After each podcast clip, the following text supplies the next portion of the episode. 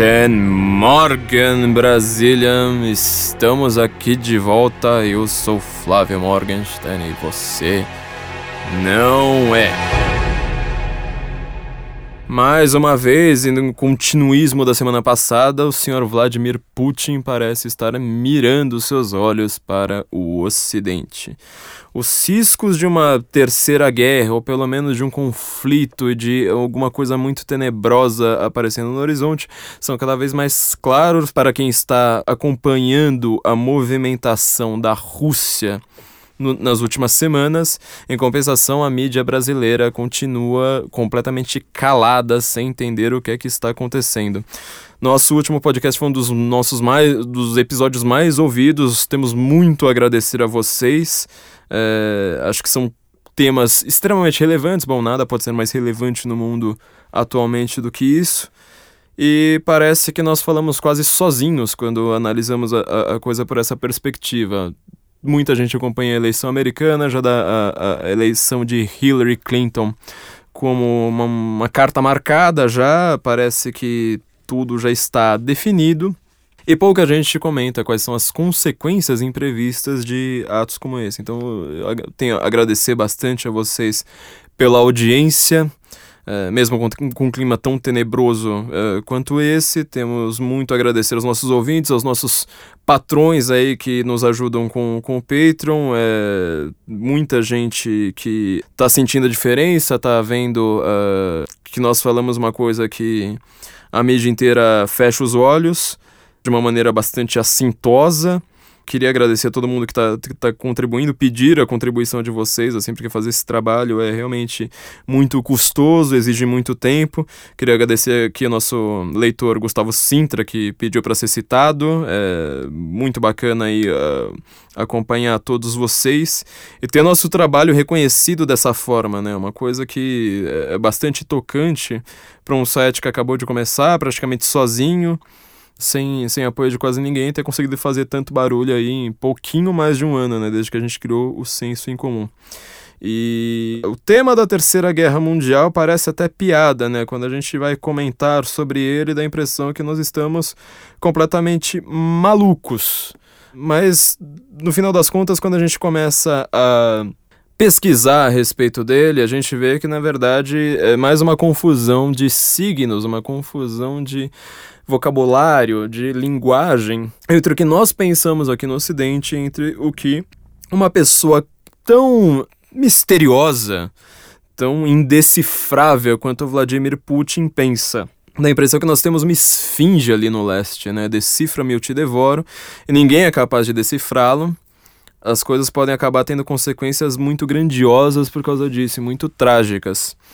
Nós estamos aqui acompanhando algumas declarações pelo site Cateron, é, um think tank russo de análises geopolíticas globais, com diversos cientistas políticos, diversos uh, autores ali muito próximos ao, ao, ciclo de Vladimir Putin. E eles parecem estar. não, não estar de brincadeira. Eles olham para o Ocidente de uma maneira bastante agressiva e tem informações muito detalhadas que simplesmente não chegam ao Ocidente. O que é bastante curioso, porque esse think tank no, ele escreve em praticamente oito línguas, nove línguas ou dez línguas. Está bastante interessado em temas que simplesmente não aparecem na, na, na mídia. É onde o Alexander Dugin escreve, né? Um dos lugares em que o Alexander Dugin escreve, aquele cara que a Foreign Policy chamou de o cérebro do Putin. Ele ficou famoso no Brasil por ter debatido com o Olavo de Carvalho, praticamente ter assumido a, a, derrota uh, com, contra o Olavo de Carvalho. E a forma como eles interpretam os eventos recentes é um pouco assustadora e muito diferente do que nós estamos acostumados a, a ler por aqui. Na verdade, pelo menos na, na mídia conservadora americana, em boa parte da mídia europeia, até mesmo a mídia de esquerda, inclusive, alguns veículos bastante famosos, como por exemplo a BBC, eles já estão bastante de olho nessa questão toda, estão analisando. A BBC ontem mesmo lançou uma análise que a OTAN está mandando um recado de volta para a Rússia com todas as movimentações deles ali na, na, na, fronteira ali com a Europa. É justamente esse tema que nós precisamos dar uma aprofundada hoje, porque parece que nada no mundo neste momento, nessa semana, é mais importante do que a movimentação da Rússia.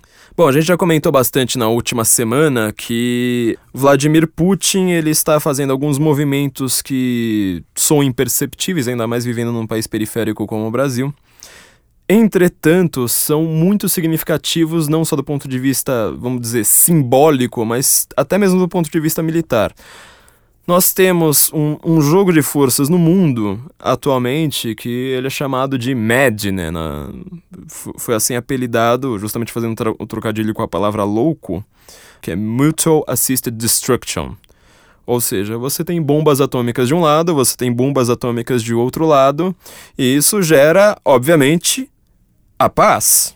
Porque as pessoas adoram se esquecer de que bomba atômica ela significa justamente um, um poderio tão grande que você não consegue cometer uma agressão grandiosa a uma superpotência sem você se autodestruir no, no meio do processo é, apesar de tudo, isso aí acabou gerando período de paz mais prolongada no mundo. Pelo menos nos últimos 70 anos, não tivemos um conflito armado entre duas grandes potências. Você tem conflitos regionais, conflitos pontuais e conflitos, sobretudo, como a gente chamou, né, da proxy war, ou seja, uma guerra por procuração.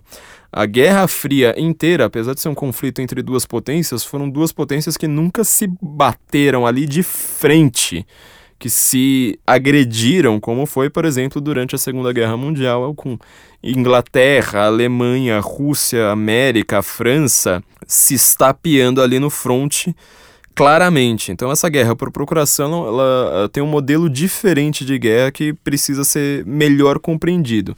Não se trata necessariamente simplesmente de você mandar a guerra para outro país, ao invés de, por exemplo, você transformar a própria Europa num campo de guerra, você vai lá e transfere as mesmas tropas ali para a Síria, para o Oriente Médio, para a Ucrânia. Não, não se trata apenas disso. São algumas dessas diferenças que nós vamos precisar entender um pouco melhor. Nesse Caterham, a gente acabou de ler um, um texto do Alexander Dugin, na verdade tem um vídeo dele, né, uh, comentando a respeito disso falando das Net Wars, é um tema bem caro ao meu livro, né? A guerra em rede não se trata mais apenas de uma guerra tecnológica no campo de batalha, mas de uma guerra em rede que envolve mídia, agentes secretos, serviços secre secretos, desinformação, jornalismo e hoje em dia com o agravante da internet. O Putin, quem pesquisa qualquer coisa mínima a respeito do Vladimir Putin sabe que ele é um, um cara muito ligado na internet, tem relações muito complicadas ali com a internet em seu país. Nós já escrevemos uma coisa que é bastante grandiosa no, no, no, no senso em comum, falando, por exemplo, que o marco civil da internet, que ele foi proposto no Brasil, ele é um modelo proposto aqui por diversas ONGs que são ligadas justamente a esse modelo de controle da internet do Vladimir Putin ele próprio. Então você nunca vai ver uma clara movimentação russa, por exemplo, no Brasil, mas em compensação, o modelo que eles propõem a, a, através de ONGs, através de entidades da sociedade civil, esse tipo de coisa, ou seja, tudo modelo de inteligência, desinformação, agentes terceirizados, triangulações aí no meio do caminho, acabam virando até lei no Brasil. Né? O Marco Civil da Internet ele conseguiu concentrar uma capacidade de inteligência, não no caso militar, mas inteligência cibernética muito grande nas mãos do governo, uh, no governo Dilma ainda, né, no, no caso, sem que houvesse nenhum mais remoto debate na sociedade civil, né? Meme de twitteiro, sei lá, artista do tipo Gilberto Gil, é, Marcelo Taz, Gregório do Vivier, isso aí não é um debate na sociedade civil, é só meme de Twitter para quem já acredita naquilo sair defendendo como se fosse uma coisa linda.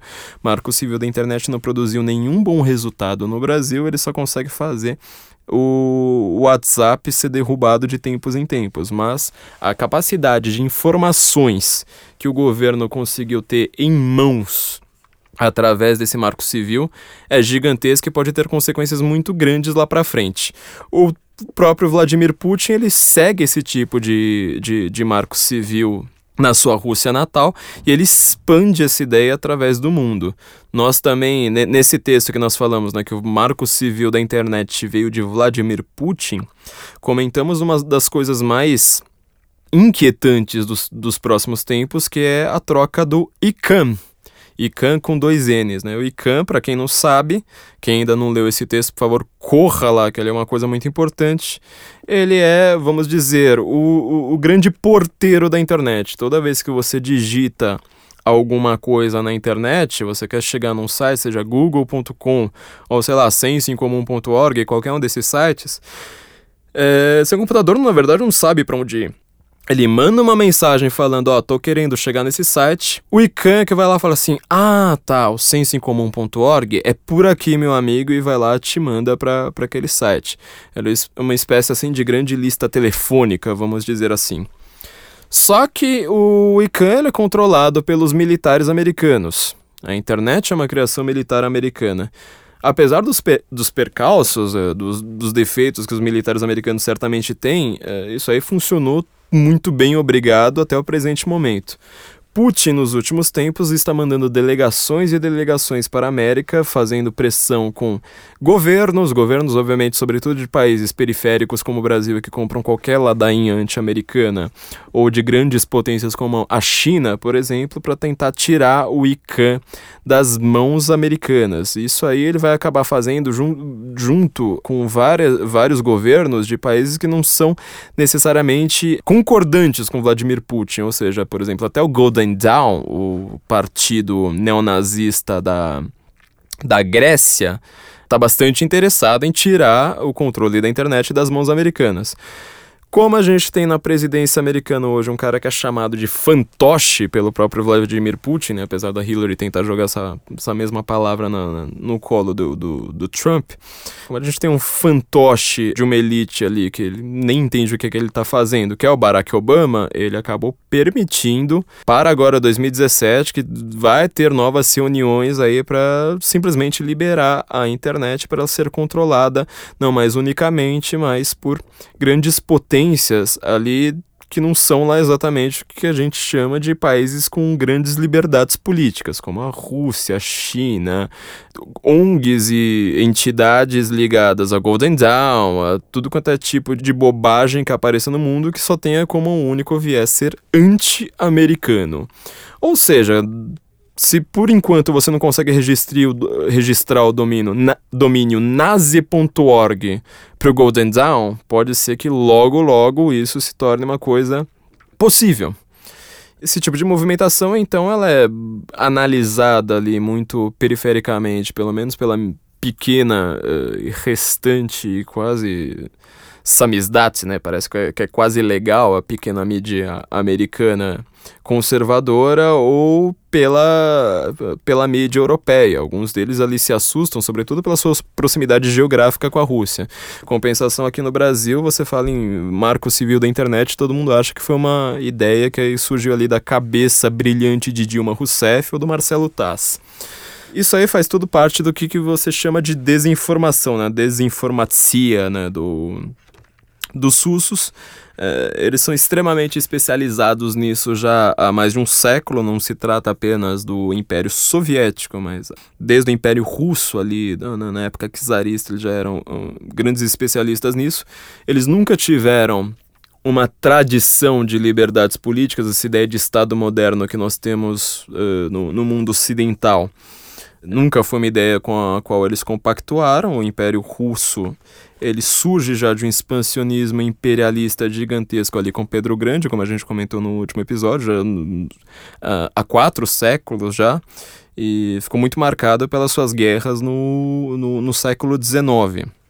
Até comentamos no nosso último episódio que o expansionismo do Putin ele se parece muito com a Primeira Guerra Mundial, que ela quase não é estudada no Brasil. Ela não tem nada a ver com a Segunda Guerra Mundial, que todo mundo agora tenta fazer, sem conhecer, tenta fazer uma analogia. Falar, ah, não sei quem é fascista. Ah, o Putin é fascista. Ah, o Trump é fascista. E na verdade isso aí foi um, um evento muito pontual específico que não, não vai explicar nada, só vai confundir. É muito pelo contrário. Essa desinformação, então, que gera esses eventos, às vezes minúsculos, mas que podem ter consequências muito grandes, como o marco civil da internet. Você imagina o marco civil da internet, por exemplo, na Grécia, o marco civil da internet no, no Irã, esse tipo de coisa em países onde uh, uh, os conflitos podem ser muito mais grandiosos. Eles fazem isso já há bastante tempo. Vamos tentar dar uma olhada ali para trás na história para ver o que é que tá, vamos dizer, um pouco, tentar entender um pouquinho a cabeça do Putin, pelo menos aquele assim 0,000000001% que seja claro, pelo menos, a, a, aos grandes pesquisadores, porque ele talvez seja o homem mais misterioso do mundo hoje, né? Pra gente entender um pouquinho o que, está acontecendo no mundo, pelo menos assim clarificar quem são os personagens, a gente vai ter que voltar um pouco à era soviética, ali do finalzinho da União Soviética, ou seja, quando ela se desfacela, é bastante curioso porque, por exemplo, a gente estuda na a, história da União Soviética, basicamente até o Stalin. O Stalin a gente também só ouve falar da participação dele na Segunda Guerra. Né? Eu fui descobrir sobre os crimes de Stalin, sobre os seus expurgos, sobre o Gulag, é, tudo depois de ter saído da escola. Na escola eu não aprendi absolutamente nada disso. Assim, ninguém vai lá e fala assim, olha, Stalin matou 30 milhões de pessoas, hoje em dia as contas às vezes chegam a 80 milhões de pessoas com uh, seus, não só seus expurgos, quando você vai estudar todas as prisões, todos os assassinatos diretos dele, nunca vão lá comparar isso com Hitler e falar, tá vendo a desgraça que é, que é, que é uma coisa dessa, né? Como nós falamos no nosso último episódio, uh, eles adoram chamar, por exemplo, Hitler de extrema-direita, uma, uma palavra que não faz o menor sentido, né? Um nacional-socialista, ou seja, um, um, socialismo nacionalista que era contra o Cominter, fez um, um, um pacto ali com Mussolini, com a Finlândia, inclusive, é, quando invadiu a Finlândia justamente para ir contra o socialismo internacional, mas ele é um modelo de socialismo muito específico ali da Alemanha, que é, não durou muito ali depois da, da derrota flagrante na Segunda Guerra, mas ele definitivamente não tem nada de direita. Pode até não ter coisas tão específicas com a esquerda, na verdade tem bastante, né? Inclusive campos de concentração, etc. Mas ele chamar isso de extrema direita não faz o menor sentido. E na época do Hitler, só olhando ali um pouquinho rapidinho para a Segunda Guerra Mundial, a União Soviética viu que precisava fazer um modelo de propaganda que se diferenciasse bastante dos seus concorrentes fascistas, nazifascistas. Concorrentes aqui, a gente precisa lembrar bastante que é diferente de inimigo. Um concorrente, ele quer te substituir um inimigo ele quer te destruir, ou seja, o concorrente é você ter um concorrente, você tem uma vendinha de sorvete, tem uma vendinha de sorvete do outro lado da rua e vocês querem conquistar o seu cliente. O inimigo é aquele cara que quer fechar a sua loja. Então, o desenho do, do mundo, sobretudo da Europa, ali do século XIX, da Primeira Guerra Mundial, da Segunda Guerra Mundial, eram de concorrentes querendo saber o que que. grandes potências concorrentes querendo saber quem queria ter influência sobre países menores, ou pelo menos uh, mais periféricos e sem tanta, tantos poderes militares, culturais, etc., como, por exemplo, ali a Europa Central e a Europa do Leste, né? Polônia, República Tcheca todos esses países, vários deles que tinham monarquias ali gigantescas, se não me engano, só duas ou três é, sobreviveram à Primeira Guerra. Todos eles se, se tornaram democracias ou repúblicas ali com o esfacelamento da, da, das monarquias no, no final da Primeira Guerra Mundial. Para se diferenciar dos nazistas, os russos, os soviéticos ali começam uma grande campanha, poderíamos chamar de anti-antissemita, ou seja, como o foco dos alemães, com seu racismo declarado, era contra o judeu, o judeu ali encarado como o burguês, a raça, que ela era estrangeira, não é que eles eram contra todos os estrangeiros, conforme uh, eles costumam dizer pra gente, né? Inclusive na, na Waffen-SS, elite do, a elite do exército ali, elite, vamos dizer, da grande polícia política do, no meio do, da guerra, do regime nazista do Terceiro Reich, ela ficou entupida, por exemplo, de guerrilheiros palestinos. Que fala assim, bom, se é para matar judeu, estamos todos aqui, né? E veja como que a esquerda hoje ela defende rigorosamente a Palestina e odeia Israel com todas as suas forças. Né? Nunca percebe essa contradição ali para depois chamar o nazismo de, de direita. Então a, a, União Soviética ela começou a fazer uma, uma campanha falando assim, ó, antirracismo é uma coisa ruim porque senão ela iria acabar tendo facilitar a propaganda nazista ali de, de propaganda. É, ela queria seu próprio método de desinformação e o, o método de propaganda desenhado por Goebbels e praticado por, por todos os nazistas no mundo, ele era bem diferente né, do, do método do, do, do, Stalin, porque ele não, era, eh, ele não precisava con convencer um país que estava funcionando ali como uh, a República de Weimar. O Stalin não precisava se preocupar com isso. Então, Goebbels ele era da televisão, do, do, dos discursos inflamados, em praça pública, etc. Uma coisa que Stalin não precisava fazer. Stalin era mais do serviço secreto e tudo mais. Bom, vamos dar um, um pulinho ali para o final da, da da, da União Soviética. Quando o problema foi maior foi o seguinte, os judeus sempre foram detestados pela União Soviética, né? O antissemitismo ele era praticado pela esquerda sem, desde sempre, simplesmente porque o judeu ele é por definição o banqueiro o comerciante. Como é que a esquerda vai conseguir lidar com esse tipo de gente, né? essa raça burguesa por definição? Então, na, como a, a, Segunda Guerra já tinha passado há muito tempo, eles não precisavam mais dessa propaganda que tentava convencer os judeus ali é, de alguma coisa. E já tinha passado também o Khrushchev, né, que ele ficou, se eu não me engano, foi o líder é, da União Soviética que ficou mais tempo no poder. E ele que revelou os crimes do Stalin, sobretudo porque ele foi partícipe nos crimes do Stalin, estava querendo jogar tudo nas costas só do Stalin, né? Já tinha passado tudo isso, a União Soviética estava já em frangalhos, todo mundo sabia que ela precisava de uma reforma ali em pouco tempo, e surge ali um cara chamado Yuri Andropov. Andropov foi um dos líderes da, da, do final da União Soviética, foram vários líderes ali, um atrás do outro, que eles já subiam ao poder, velhos e doentes. Eles duravam muito pouco tempo no, no poder, não, não tinham capacidade reformista nenhuma, eles eram. Tava ali para durar muito pouco tempo. E o Andropov, ele foi um cara que ele tentou reviver tentou e conseguiu reviver o modelo de desinformação que foi é uma especialidade russa que nós nem conseguimos imaginar, né? Na, na, na, Rússia, o sistema russo, desde o czar, ele era extremamente centralizado, burocrático, você vai ver isso aí na literatura ali do Dostoiévski, Fyodor Dostoiévski, né? Do Tolstói, do Turgenev, né? Todos eles comentam sobre a, a, a extrema burocracia, como o funcionário público ali, ele era um deus, mesmo sendo pobre, mas ele tinha poder ali sobre, sobre todo mundo. Ele quer ele, ele revive esse modelo de desinformação que foi um pouco aquietado com, no, no período do Khrushchev.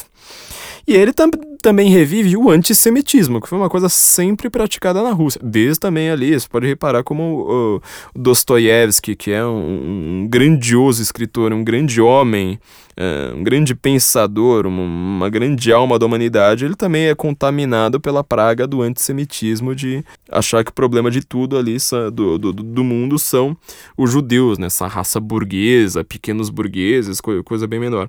O Andropov já bastante distante dessa propaganda da, da Segunda Guerra, ele consegue fazer isso. E, sobretudo, ele promove um modelo político que nós temos consequências dele até hoje. Na verdade, nós vivemos ainda mais hoje do que na época dele. Ele foi o cara, já ali na década de, de 80 praticamente, que financia o terrorismo mundial. Hoje nós conseguimos ter mais terrorismo do que até na época dele. Ele foi um dos caras que começou a treinar, por exemplo, o nacionalismo palestino. Nacionalismo palestino que já teve ali, foi, foi criado ali pelo Husni uh, Albana, que inclusive se encontrou com o próprio Adolf Hitler, né? Para quem acha que, que o Hitler ele era até engraçado você falar antissemita, né? Porque a, origem deles também é semita. Mas ele, como quem acha que o Hitler ele era simplesmente um, um nacionalista que odiava todo mundo, não? Ele se encontrava com esse movimento nacionalista palestino teve tropas, né, como a gente acabou de dizer, da Waffen-SS muçulmanas, que foram importadas ali, ali por, por ele. Porque isso aí iria contra justamente aquele, aquela o que se chama de colonialismo, né? Que é a ideia ali da Inglaterra na época. Hoje tentam fazer uma associação disso com a América, mas não, não dá muito certo tendo influência no Oriente Médio nesses países da África, nos países da, do Sudeste Asiático, sobretudo. Quando isso aí acontece, na época, isso aí foi completamente abafado, só que você vê, né? Eu acho que todo mundo que estudou história recentemente no, no Brasil, pelo menos nos últimos 50 anos, estudou sob, sob essa ótica anticolonialista, né? É, falar, Israel é terrível, a Palestina é um povo oprimido e não sei mais o que o terrorismo palestino não era uma, uma, uma, constante, era uma guerra ali que Israel conseguia eh, ganhar com toda facilidade. O que mudou completamente a balança foi justamente o treinamento dos soviéticos para o terrorismo. Ou seja, você pegava ali vários desses movimentos islâmicos e transformava a sua jihad colocava todo o foco, não mais, por exemplo, na, na Europa em si, mas sobretudo nos judeus e na América. Para se entender um pouco melhor isso, é só você pensar a ideia do, do islamismo apresentar, obviamente, né, Meca, Medina, essas cidades da Arábia Saudita como uh, o seu grande norte, aquilo que nós já falamos no nosso artigo, se o islamismo é religião da paz, né, usando ali o, o o estudo do, do Mircea Eliade, para falar assim, olha, tem essas grandes religiões, elas sempre surgem como uma cidade sagrada, uh, sacralizando uma parte do espaço e falando o que, que não é ainda sacralizado, é um mundo caótico, por isso que o islamismo é chamado de religião da paz, ou seja, a Arábia Saudita para eles é paz, né? Matar gay ali de, de, de, de cima de prédio, apedrejar mulher, cortar a cabeça, isso para eles é paz. O problema é o mundo não da paz, né? Ou seja, dar al-Shalam, o mundo ali da, da, da, da, submissão ali, da paz, aliás, é, o Dar al-Islam, né, o mundo da, da casa da, da submissão, é o que eles defendem, isso aqui é a paz que é regida pela Sharia. Uh, o Dar al-Hab, que é o mundo do, do, do caos ali, que que, que não faz sentido. Então, quando dizem que o islamismo é religião da paz, você precisa entender nesses termos.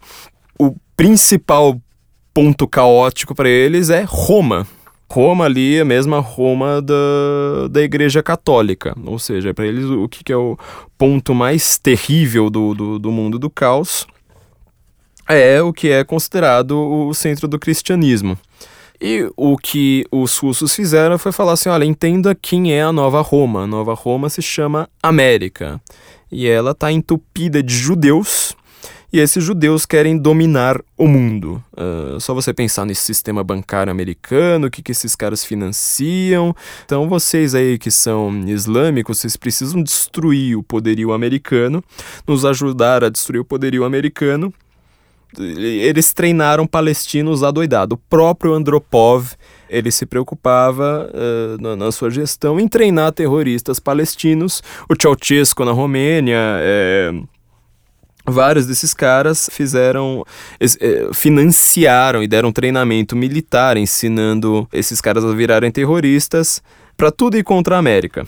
Bom, ainda no ano de 69, eh, a KGB KGB, para quem não lembra, né, adora se confundir esse termo, né? KGB, ela é o órgão internacional dentro a política, a polícia secreta interna da, da, da União Soviética, ela é outra polícia. A KGB, ela é externa, né? ela faz, ela é como a CIA, é, ela faz alguma coisa fora dos limites ali da, da União Soviética. Ainda no ano de 69, foram uns, uns terroristas palestinos que foram treinados no campo de Balash, Balashika, é, leste de Moscou, que conseguiram sequestrar seu primeiro avião, que era tudo chamado de avião é, sionista. É, eles aterrissaram na, na, na Argélia, tinha 32 passageiros judeus, eles foram reféns por, por cinco semanas, né? O sequestro foi planejado e coordenado pelo 13º Departamento da KGB, que era conhecido no jargão soviético como, como Departamento de Assuntos Molhados, né? Molhado é um eufemismo da KGB para sangrento. E o, o Andropov, para ele ocultar a mão da KGB, ele fez a, Frente Popular para a Libertação da, da, da, Palestina, que ela foi criada e financiada pela, pela KGB, para assumir a autoria do sequestro. Tá vendo como é que o mundo, o, o cenário que eu tô descrevendo já começa assim, a parecer mais com o mundo atual, o mundo que a gente está vivendo. É uma coisa bem familiar a quem olha as notícias hoje vê, vê, uma, vê uma coisa como essa. Tem um livro que acabou de sair na, na América, tá bastante uh, curioso, que é United in Hate. Eu esqueci o nome do autor, mas eu vou colocar no, no nos links, que tá mostrando justamente essa, essa união do ódio anti-americano da esquerda com o islamismo sempre, obviamente, contra Israel, contra a América. Aqui eu tô, tô lendo essas informações do livro que eu, eu tô sempre citando esse livro no, no, no final dos artigos. Por favor, quando forem comprar livro da Amazon também, lembrem-se de comprar pro nosso, pelo nosso site, vão nos ajudar aí com alguns trocados, pode ser qualquer livro, é só clicar lá e depois é, comprar o livro que você quiser, só, só, só precisa entrar pelo site através da, entra na Amazon através do nosso site. É, é, o livro é Desinformação, do Yon Mihai Pasepa. Espero ter falado o nome dele certo, né? Ele foi tenente general da KGB na Romênia. Subtítulo do livro é Ex-chefe de espionagem revela estratégias secretas para solapar a liberdade, atacar a religião e promover o terrorismo. O livro é bem grandinho, é muito bem escrito, você lê ele muito rapidamente também, né? Então eu tô, tô lendo aqui sobre o ressurgimento aí do, do da desinformação, da desinformacia, sobretudo nessa época do Andropov. Ah, o Andropov, uma coisa uh, importante a ser notada sobre ele é que ele foi o primeiro grande chefe ali da União Soviética que ele saiu da KGB, ou seja, não parece também um pouco o mundo moderno, o mundo atual? Tem também um grande chefe da KGB, justamente como o presidente da Rússia hoje?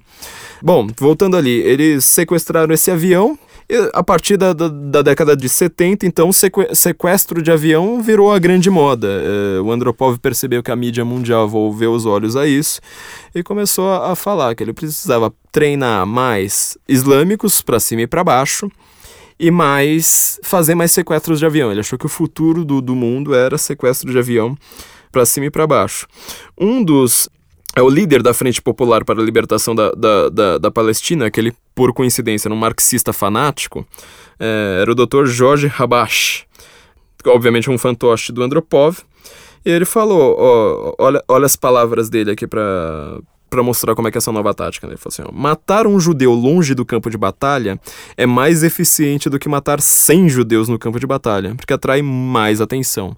Sem contar, né, além de atrair mais atenção no campo de batalha, Israel ele nunca foi um, um país assim muito dado a derrotas militares, né?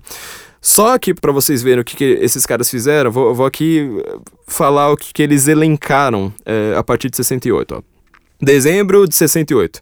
Ataque um avião eu, é, do, do, um avião israelita né, do, no aeroporto de Atenas. Fevereiro de 69. Novo ataque a escritório uh, israelita em Zurique. Novembro de 69.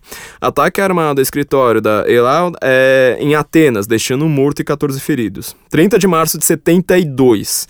Ataque ao aeroporto Ben Gurion, em Tel Aviv, deixando 22 mortos e 76 feridos. Setembro de 73, ó, de 69, 69, 69, 72 73. Ataque a um trem em Viena. Dezembro de 74. Bomba em sala de aula de cinema em Tel Aviv, deixando dois mortos e 66 feridos. Olha, tu, a jihad, ela não era desse jeito. Esse, esse modelo de você fazer ataques terroristas, fala assim, olha, nós não vamos mais para o campo de batalha, vamos fazer ações minúsculas que, que vão deixar mortos civis, isso aí foi uma cria, então, da KGB. Continuando.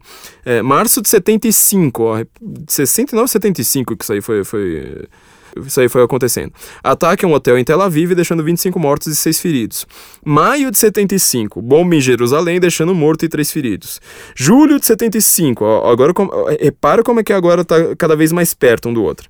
Uma bomba na Praça São Sião, na Praça Sião, aliás, em Jerusalém, deixando 15 mortos e 62 feridos.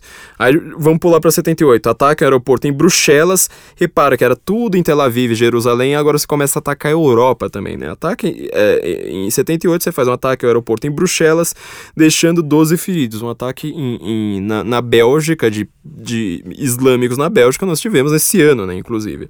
Maio de 78, ataque a um avião em Paris, deixando 12 feridos. É, então esse modelo aquilo aí já começa a parecer muito com, com o mundo atual. E você começa a falar tudo que é anti-sionismo. Tem até um livro famoso, né, do anti-sionismo ao antissemitismo, como mostra que essa propaganda anti-sionista, contrário ao Estado de Israel, ela simplesmente é uma forma velada de você voltar a ser antissemita. Obviamente que o, o senhor Adolf Hitler deixou a ideia do antissemitismo sendo muito negativa uh, no, no, no Ocidente só no Ocidente. Fazendo um parênteses rápido, saiu também na própria revista do Council of Foreign Relations, a, a Foreign Policy, uma análise de como é Hitler é visto, não no mundo ocidental, mas no mundo oriental. Uh, no Oriente Médio, por exemplo, você chega, sei lá, no Líbano, em qualquer um desses países, você acha o, o, os livros do Hitler traduzido para o árabe e as pessoas olham para o Hitler simplesmente como um grande líder. Fala assim, é, ele fez o que tinha que fazer. Uh, judeu não é ser humano, é só um grande líder, hein? Um, grande, um grande cara do Ocidente, muito inteligente. Essa propaganda, essa desinformação soviética, ela aparece agora com, com esse viés né, eh, de antisionismo, para disfarçar assim, o antissemitismo, e com aquelas teorias da conspiração, como por exemplo os protocolos dos sábios de Sião, né, um documento lá, forjado lá pela KGB, que fala que toda, todos os judeus da, da América estão fazendo um planejamento gigantesco ali para dominar o mundo, né? Como se a América, por exemplo, tivesse se, metido ali em qualquer coisa é, contrária qualquer lugar do mundo para tentar conquistar território. Ela justamente ela se mete, às vezes até atrás de riqueza, se pode querer dizer, mas atrás de território nunca. Ou seja, isso aí foi uma bobagem. Uma. Hoje, quando a gente fala na internet, assim, parece aquela uh, meio spam, uh, aqueles golpes de spam que parecia tipo, ah, tem um príncipe da Nigéria, que sei lá mais o que, que vai te dar milhões aí desde que você deposite sei lá quanto na conta dele. É uma coisa ridícula, mas na, naquela época, sobretudo sobretudo para o mundo árabe, para o mundo islâmico, isso aí caiu como uma luva, todo mundo acreditava. E a propaganda antisionista, então, é, antissemita, voltou com tudo, escorada no, anti, do, no, no, antissemitismo. Isso aí é o famoso divide et impera, né? Aquele uh, dividir para conquistar, aquela coisa ali do Felipe II da Macedônia, que aprendeu é, foi criado pelo próprio Aristóteles, né? Foi o maior discípulo do, do, do, do Aristóteles. É, e eles perceberam que o Oriente Médio ali, então, esse mundo islâmico seria um grande aliado para derrotar o Ocidente. Quando você analisa a coisa por essa ótica, você percebe, por exemplo, uma coisa que a gente já comentou aí alguns episódios para trás mais de uma vez, que, por exemplo, essa história de que a CIA, de que a América armou o Afeganistão, porque era uh, simplesmente armou, por exemplo, o, o Talibã, a Al-Qaeda, os terroristas da próprios terroristas que, que depois iriam fazer o 11 de setembro, tem, tem essa, essa, essa corrente aí falando, ah, mas eles foram criados pela própria CIA contra o Império Ateu da União Soviética. Por isso aqui você vai ver que, na verdade, é, é, é bem falha essa teoria, porque tudo bem, eles armaram muita gente ali, mas sobretudo quando tinha uma disputa de poder desgraçada. Quem já viu aquela palestra, isso, isso aí deve ser visto, minha gente. Quem não viu, por favor, termine o podcast. A primeira coisa que você faz é, é procurar as palestras do, do Thomas Schum, que era o, um cara da KGB, né? Ele chama Yuri Bezmenov. Bezmenov com Z, né? Bezmenov. Sobre é, sobre agitação política, né? Sobre como a KGB derrotava o país. Ele fala ali que ele foi uma das pessoas envolvidas nesse golpe no Afeganistão. Afeganistão, Paquistão, todos ali, né? A gente precisa comentar ainda de, deles hoje, espero que dê tempo. Para você ter uma. derrubar um presidente, mas pelo menos um líder ali que ele tinha alguma tendência ocidentalizante, e falar assim: não, vamos colocar agora algum cara que ele é, enxergue o modelo soviético como uma uma via, pelo menos econômica. Eles não vão ser é, marxistas ateus, mas pelo menos economicamente eles vão ser ma marxistas. Eles tiveram que dar dois golpes, né? Porque o cara não era tão bom assim, deram um golpe no próprio cara, se seguidamente. Então, no final das contas, se ela aparece depois, fala assim, bom, já que estão dando golpe, é melhor a gente também ter a nossa influência aqui. Para vocês terem uma facilidade de, de, até visual de entender isso, uma, uma, uma, coisa muito simples que eu sempre pergunto, se, se é verdade que a CIA foi quem armou os talibãs, a, a Al-Qaeda, por que, que toda a arma deles é soviética? Por que, que toda a arma deles necessariamente sempre é um AK-47? Você não vê os caras com M3, você não vê os caras com uh, nenhuma submetralhadora, nenhum rifle de assalto americano, você não vê os caras com nada, mas sempre um AK-47. Parece piada e parece aqueles detalhezinhos técnicos de filme, mas isso aí revela tudo para você sobre quem foi que armou quem, afinal.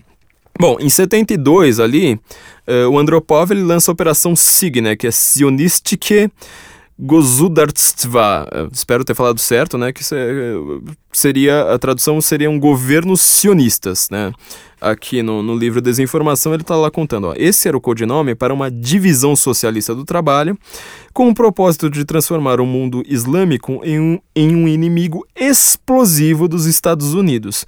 A divisão so socialista do trabalho é você ter uma operação militar ali, de inteligência, de, de, de, qualquer coisa. Você sempre faz uma divisão socialista do trabalho, por exemplo, quando você quer dar um golpe em Cuba, quando você quer financiar uma guerrilha X é, em, em algum lugar do mundo, assim vai. A esfera de influência do do, DIE romano, né, do serviço de romeno, aliás, do serviço de inteligência romeno, nessa operação abrangia, olha só que curioso, abrangia Líbia, do senhor Gaddafi, né, que recentemente aí teve o caso de Benghazi, que é o que mais cai nas costas ali de Hillary Clinton, pelas mortes que ela própria teve responsabilidade ali no, no, no golpe uh, pós-Gaddafi uh, de Benghazi contra a base aérea americana. Irã, Irã, que como a gente disse no nosso último episódio, aliás, fazendo uma correção ali que todo mundo fez, né?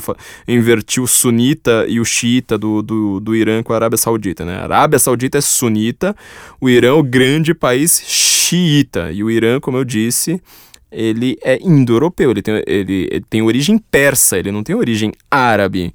É, inclusive, você vai ver vários iranianos, é, às vezes de olho verde, é, eles têm uma tendência indo-europeia. A língua deles não tem origem árabe, não tem origem semita, é, e eles têm até essa questão racial ali com, com, a, com a Arábia Saudita. Falam assim, nós somos os é, melhores islâmicos, até é, somos persas, né? nós somos guerreiros aí antigos. E o Irã, hoje, ele tem uma e, e, economia soviética. O modelo deles é aliado à Rússia, ele está o tempo todo lá, o Mahmoud Ahmadinejad, está ali do lado do Putin, fazendo contrato ali de armas, de petróleo, obviamente, todo esse tipo de coisa ali com, com o, o, próprio Putin. Então, você vê que isso aqui veio, veio tudo dessa era ali, de 70 até. De, final de, finalzinho dos anos 60 até pelo menos a metade dos anos 80. É, então foi Líbia, Irã, Líbano, que também é onde está o Hezbollah, que é a principal ameaça a Israel hoje, e Síria, Síria é exatamente o grande problema do mundo atual. E talvez o maior problema para você tentar entender por que é que um cara como Putin tá tão desesperado ali com o Ocidente. Quer dizer, dá a impressão, se a gente olha pro noticiário, vamos dizer, oficial do mundo, que o mundo está vivendo numa grande paz paz é tão grande assim que você fica lá discutindo. Mas, o Donald Trump, você já chamou uma mulher de gostosa uma vez na vida. É uma discussão de só menos importância. Dá a impressão que tudo é uma coisa bem pequenininha, assim, né? A paz está garantida e pronto. Aí aparece de repente o Putin lá fazendo várias man manobras mi mi militares, a gente não entende.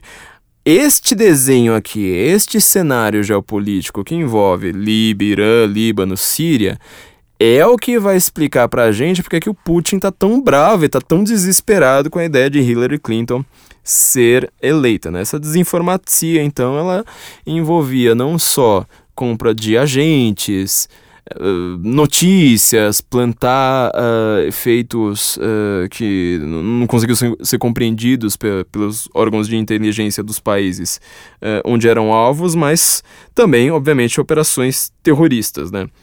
Então, os Estados Unidos foram pintados como um país sionista, cujo propósito era transformar o mundo islâmico em um feudo judaico. Eu não sei se vocês já viram algum fascista na vida, mas é fascista, né? Tipo, esse pessoal que fala que quem é a favor do impeachment é fascista. Um fascista, fascista mesmo, sabe? Aquele cara que fica na internet, assim, que não, não tinha namorada, fica na internet estudando nazismo, fascismo e fala, nossa, que legal. Tem alguns caras, uns dois ou três, pelo menos, que eles sempre aparecem no. no, no já apareciam da época que eu escrevia pro implicante, eles me perseguem, ficam procurando meu nome no Google e ficam lá me chamando de, oh, seu sionista, não sei mais o que. Para começar, eles têm um discurso que é, meu, o discurso sem mentira nenhuma parece de, para não citar nomes, mas é quase idêntico a de jornalista da Carta Capital. É seu burguês, não sei mais o que, é, americano, banqueiro, não sei mais o que, é idêntico. E quem estuda os, os movimentos neofascistas, neonazistas, e os caras gostam disso, nós somos malucos desse jeito, eles falam essa mesma coisa da KGB, ou seja, é tudo sionista, a América é sionista, o problema do mundo são os judeus. Bom, resultado disso rapidamente foi que, ó, vou ler aqui um parágrafo para vocês aqui, continuando o livro Desinformação, né, do Yom Mihai Pasepa. De todo modo, no curso de 20 anos, ou seja, desse período que eu acabei de falar para vocês, de, é, da de, finalzinho da década de 60 até mais ou menos é, meio da, da década de 80, o efeito acumulado de enviar milhares de agentes de influência e centenas de milhares de cópias dos protocolos dos sábios de Sião para o mundo islâmico certamente se fez sentir. Mostram-no a invasão em 79 da embaixada americana em Teherã, para quem não lembra, né? Para quem não, não, não, não, viu aquele terrível filme Argo, é, é a Revolução Islâmica que fez o, o, Islã virar essa, essa coisa que é hoje. É, a explosão em 83 das casernas de fuzileiros navais americanos em Beirute, também um evento importantíssimo. A explosão em 83 no World Trade Center em Nova York a destruição em 98 das embaixadas americanas no Quênia e na Tanzânia e, claro, os ataques do 11 de setembro ao World Trade Center e ao Pentágono. Então, quer dizer, tudo aquilo ali que foi criado a partir do finalzinho da, da década de 60, ela repercute como eventos ali por procuração até no coração da América. São coisas extremamente grandiosas em que União Soviética e América estão certamente envolvidos ali, cada um tentando buscar sua, sua esfera de influência, acaba gerando até um atentado como 11 de setembro que ele marca o início uh, político, o início histórico, geopolítico do século em que a gente vive. É, isso era o que o Andropov chamava de luta armada, ou seja, agora eram é, operações terroristas. É, pra vocês terem uma ideia aqui, mais uma coisa que é bastante curiosa ler isso, o serviço de inteligência da Tchecoslováquia, na época, ficou encarregado de abastecer os terroristas com plástico explosivo inodoro, que se chama Semtex H, que ele não era detectado por cães farejadores em aeroportos. É, é, em, em 1990, o presidente tcheco Václav Havel, que é um cara sensacional que vocês precisam ler, né? ele é, acabou sendo um dissidente comunista depois também, né? Acabou modernizando, contando todos os podres ali dos, te dos terroristas. É, ele reconheceu em 90 que o regime comunista do seu país tinha despachado por navio, em segredo, milhares de toneladas de explosivo para uh, terroristas palestinos e líbios. É, segundo Havel, meros 200 gramas eram suficientes para explodir um avião comercial em voo. 200 gramas, isso aí deve ser, sei lá, hum, minha blusa deve pesar cinco vezes isso. É, o terrorismo mundial tem reservas de Semtex para os próximos 150 anos, estimulou, uh, estimou Havel. E, obviamente, uma das principais frentes desse terrorismo era a Organização para a Libertação da Palestina, que recebia carregamentos, olha só, acaba, acabou falando exatamente o que eu falei aqui, de AK-47 no valor de uh, 1 milhão e 800 mil dólares. É, o general Sérgio del Valle Jiménez, é, que era o ministro do interior de Cuba, contou aqui para o autor, né, o, o, o Pacepa, que contrabandear armas para organizações terroristas antissemitas era um dos seus principais trabalhos. Por isso você entende agora porque é que para começar, o, o, Oriente Médio estava é, tão importante para o mundo hoje, e por que, é que a propaganda anticolonialista e supostamente pró-Palestina ela é tão viciante na, na, na esquerda brasileira, na, nas escolas de esquerda brasileira? Só comentando aqui uma notícia que saiu ontem, por sinal que completa isso aqui, é, notícia da Heritage Foundation, né, think tank aí que vocês mais precisam ler, um dos que vocês mais precisam ler, é, em 72, não está no livro aqui, né, mas em 72, 72, nas Olimpíadas de Munique, é, Organização Setembro Negro, também tem um texto a respeito disso no, no, no Senso em Comum. O Abu Iyad, I-Y-A-D, foi o cara que foi ali o, o maestro ali do, do, do, assassinato de 11 israelitas, da delegação israelita ali na, na, nas Olimpíadas de Munique. A autoridade palestina, bem agora, vai lá e homenageia o nome dele com uma escola. Veja se alguém vai reclamar disso, se alguém vai chamar isso de nazismo e alguém vai lá cobrar, por exemplo, da esquerda, do PT, do PSOL, falando: olha, vocês ficam aí mancomunados e dando dinheiro, dando embaixada e sei lá mais o que, para uns caras cujo grande objetivo da vida é matar judeu. Me fala quem é que faz esse tipo de coisa. Bom, para completar esse cenário, então uma das, das, principais coisas que, ele, que, eles começaram a fazer também, é, não só contra os judeus, foi contra uh, grandes autoridades ocidentais, né? E tem aquele comenta, né, a Operação Typhoon, né, que é tufão, foi assassin... É, teve assassinato do, do Richard Welf, que era é, da, da CIA, é, ataque à bomba, aqui tem várias... uma lista assim que ela não acaba, né? Uma coisa assim bastante impressionante. E aí, obviamente, né, aqueles é, neonazistas que aparecem de vez em quando, eles também odeiam judeus, né? Por, por coincidência, vários deles estavam lá justamente quando eles eram pre presos pela, pela CIA, descobriam sempre que os caras estavam na Alemanha Oriental dando armamento para os palestinos. Tem mais atentados no Iêmen, é né? uma coisa assim que não acaba. Vocês precisam ler esse livro de qualquer jeito. Bom, vamos dar um pulo agora, já que a gente entendeu um pouco esse cenário, uh, o que é que gerou esse cenário mundial, ou seja, de terrorismo, de guerra por procuração, da KGB no poder, e a gente volta a ter um outro cara da KGB no poder aí, Muitos anos depois, foi em 99, quando chega Vladimir Putin ao poder é, na União Soviética. O Putin, é, ele aparece ali quase como um substituto do, do Boris Yeltsin. Boris Yeltsin ele é um cara que renuncia quando ele está muito velho, já claramente doente. E é uma coisa que todo mundo ali sabe na, na Rússia que foi um golpe da KGB, porque a KGB era louca para dar isso, e Yeltsin vai lá e fala assim, olha gente, vocês têm que votar aqui, eu tô, tô me retirando, tô ficando velho. Vocês têm que votar aqui nesse tal de Vladimir Putin, porque ele é um cara jovem, energético, etc, etc, né? E como o Yeltsin ele estava sendo investigado por milhões e milhões ali uh, em propina, uma coisa que também parece bastante com o Brasil, né? O Putin vai lá, dá um salvo-conduto para ele fala assim: não, tudo bem, eu vou, eu vou assumir, então eu te dou uma dacha ali, uma casa de campo, não, não vou te investigar, te dou, assino aqui um, um, um decreto que te perdoa, Olha só que coisa bem brasileira, né? Te garante uma imunidade total, assim, né? Ele foi, assim, quase, vamos dizer assim, um teorizavasque, assim, da época, né? É, não permite buscas policiais e interrogatórios e, tipo, e, e Altsin vai lá e tem o seu final de vida ali bem, bem tranquilo. Nitidamente era um, era um golpe da KGB, né? A gente não tá acostumado com golpe, a gente fala a palavra golpe só como uma uma analogia, mas é, isso aqui é golpe em país que, que é, é, é, viciado disso, né? E o Putin vai lá e fala assim, olha, bom, a gente teve um período ali de, vamos dizer, modernização, de uma abertura artificial com Gorbachev, de uma eh, aparente modernização e ocidentalização com Yeltsin, mas vamos voltar ali a ter uma Rússia grandiosa, né? Vamos ter uma Rússia ali legal.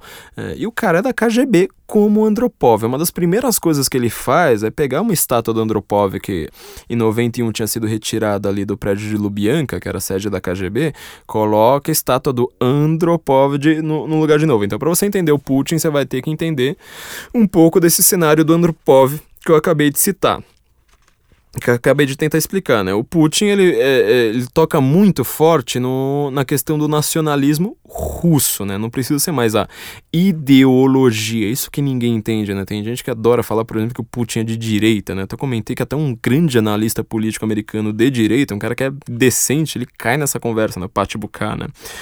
O Putin ele vai lá e fala assim que o, o o avô dele tinha sido cozinheiro numa das dachas né, do Stalin, fala assim, olha, ele já chega lá é, falando, olha, meu pai já tinha um monte de ligação com a KGB, a gente tem que é, é, gostar disso, a gente tem que defender esse tipo de coisa.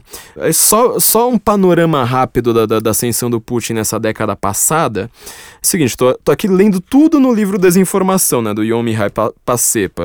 Pra vocês verem o quanto vocês precisam ler esse livro. Isso aqui, 10 páginas do livro.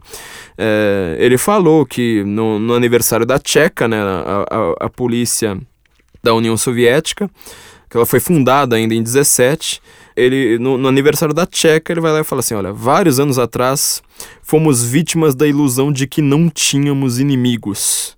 Pagamos um alto preço por isso, a Rússia tem os seus próprios interesses nacionais e nós devemos defendê-los. Não contente com isso, ele vai lá logo depois, né, em dezembro de, de 99, ele estava numa recepção no, no Kremlin, lá para alguns políticos da Duma, e por coincidência era aniversário do Stalin. E ele, de acordo com a revista russa Novaya Gazeta, ele faz um brinde ao. Eu não sei nem pronunciar o nome dele, mas é o nome verdadeiro do Stalin, né? Stalin significa homem de aço. Uh, e ele vai lá faz um faz um brinde ali ao próprio Stalin. Aqui a coisa mais importante alguns dias depois, em um artigo de 14 páginas chamado, olha só o nome do artigo, A Rússia no limiar do terceiro milênio. Hum. É, o Putin defi define a política futura da Rússia. O Estado deve estar onde e quando for necessário. A liberdade deve estar onde quando for necessária. Primeira coisa que me chama a atenção nessa frase é o seguinte: ele põe uma oposição clara entre Estado e liberdade. É uma coisa que é, precisa, alguém precisa explicar isso para o PSOL é, com uma urgência extrema. Ele sabe o que ele está fazendo. Em segundo lugar, você vê que ele é aquele cara assim, que ele é soviético quando bem convém, quando ele precisa ser um modernizador para pegar bem, ele também sabe fazer isso. Por isso que não adianta você simplesmente fazer de novo essa velha analogia com as palavras que você conhece, falar, ah, socialismo, esquerda, direita. Isso aí não funciona. Você vai precisar enriquecer seu vocabulário para entender o que é que está acontecendo no mundo. É, ó. No mesmo artigo, ó, lembra do, do. Quem ouviu nosso último podcast vai, vai, vai, vai lembrar lembrar disso, né? Ó. No mesmo artigo, Putin rotulou o esforço dos chechenos para ganhar sua independência de terrorismo e se comprom comprometeu a, a erradicá-lo. Nós os pegaremos de qualquer jeito. Se acharmos terroristas espreitando nossa casa, nós lhe daremos o tratamento que merecem. Isso é irrevogável. Quer dizer, é, quem viveu aquela época, é, ainda foi a época que o Bill Clinton estava no poder, na verdade, acho que já estava até no período de transição. Mas toda aquela a última crise que envolveu a OTAN no mundo, que envolveu a, a Chechênia ali, uma, os Balcãs ali como um barril de pólvora, sei lá mais o que, eram todas as repúblicas soviéticas que estavam ainda precisando falar assim: olha, apesar de nós termos uma população russa muito forte, que cai nesse discurso do nacionalismo russo, que é inclusive um discurso racista fortíssimo, é, limpeza étnica no, no, no, no Kosovo, era uma umas questões assim muito comuns na década, na no, no, final da década de 90, o Putin falava assim: não precisa pensar em socialismo, pensa apenas em Rússia, pensa apenas nessa ideia de uma grande hierarquia com a grande mãe russa ali por cima. Ele vai lá e fala assim: olha, é, o Estado vai estar onde está, a liberdade vai estar de vez em quando também, e quem for contra esse grande modelo geopolítico da Rússia é um terrorista. Repara que esses caras aí que. É, eram da KGB.